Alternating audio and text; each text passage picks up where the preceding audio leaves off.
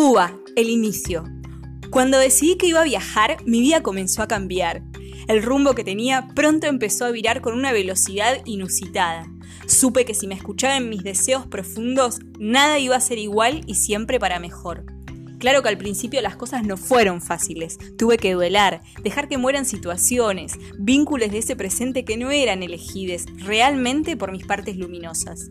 Si bien fueron para crecer en algunos momentos, aprendí, terapia holística de por medio, a ver con amor y agradecimiento lo que no me hacía crecer y me estancaba, a reconocer esos mecanismos disfrazados de mil formas. Y el mayor aprendizaje vino en soltar, en transitar el desapego. El 24 de enero del 2018 me subí a un avión rumbo a Cuba. Empezaba mi aventura y ya nada iba a ser igual, mucho menos yo misma.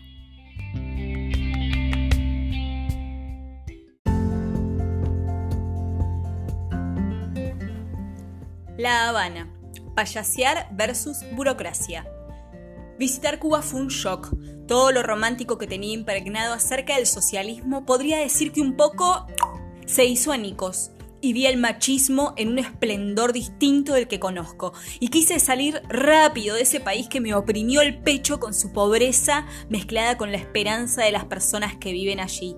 Me hizo acordar muchas veces a mi infancia, en la que el deseo de tener lo material era imponente, necesitar tener lo que se vende en los medios, aquello con lo que el capitalismo te seduce. Fantasear por demás era un gusto gratis, pero muy amargo. En Cuba, las personas anhelan llegar a los Estados Unidos y tener, tener, tener. Algunos lo logran y envían dinero a sus familias, y esos están contentes. Olvidan los vericuetos de pasar las fronteras de un país que no deja salir con libertad. Saben que van no podrán volver a pisar su tierra tras varios años. Viene al aeropuerto escenas como de película, gente adulta llorando como niñas sabiendo que tal vez ni podrán realmente volver a pisar la isla. Ya llegar al aeropuerto de La Habana fue detenerse en el tiempo. Es impactante el estilo antiguo que se ve en general, desde el mobiliario hasta el uniforme de las personas que allí trabajan, y hace un combo loco la tonada encantadora y el modo de ser de esas personas.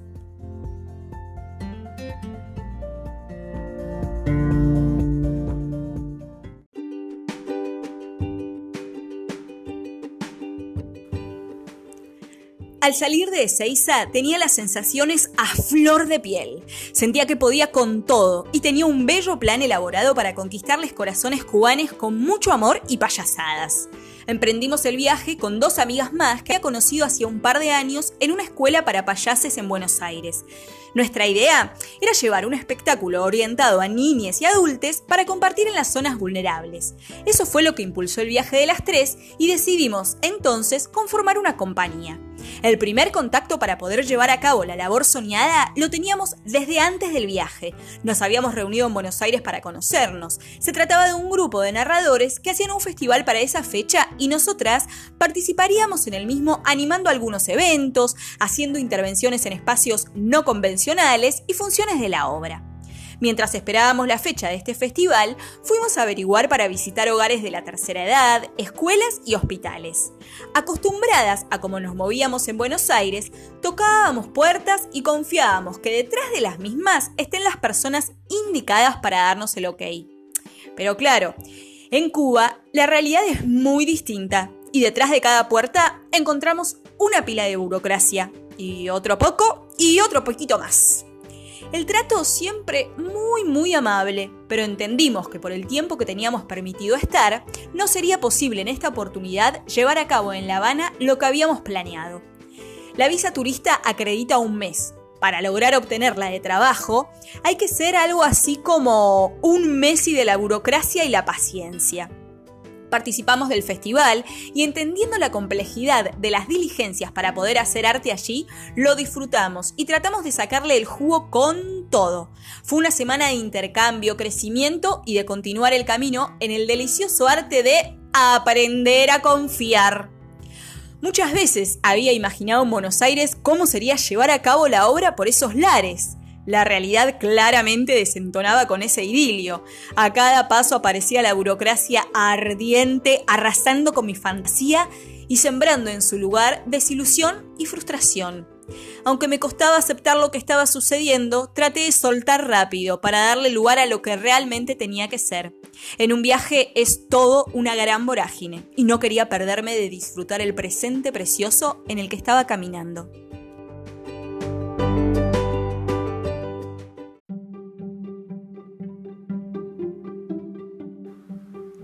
Nuestro material artístico fue muy bien recibido tanto por niñas como por adultos. De hecho, luego me ofrecieron trabajo para darles talleres a un grupo de teatro infantil que participó del evento.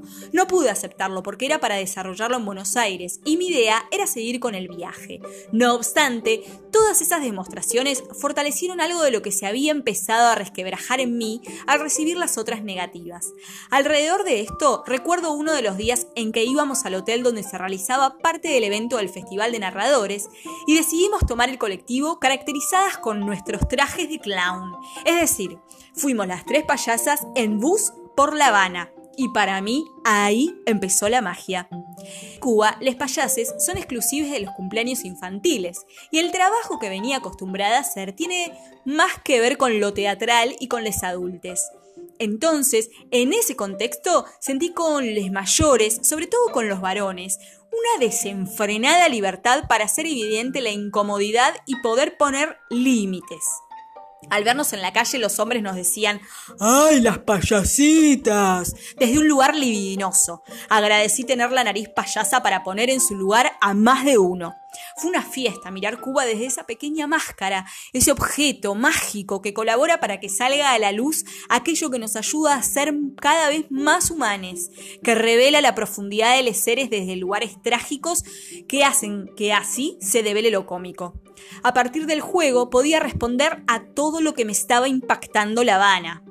Creo que las tres fuimos felices ese día pude comprender que volar es mucho más que tener alas, que la libertad y las pasiones cuando van de la mano tienen una fuerza mayor que trasciende fronteras. Caminamos al lado de señoras asombradas por lo que veían, ordenamos el tráfico para que puedan cruzar las adultas mayores, saludamos a tres niñas cumpleañeres en distintas partes del trayecto que no podían dar crédito a lo que sus jóvenes ojos veían. En La Habana, contratar un epayase para un cumple es un lujo que muy pocos pueden darse. Y cuando esas tres niñas nos vieron, pensaban que estábamos ahí por ellas. Y como las fantasías solo son irreales para quien cree en la realidad, yo decidí co-crear con la simpleza de esas niñas y estuve en ese momento solo para ellas, pensando que todo lo transitado valía la dicha.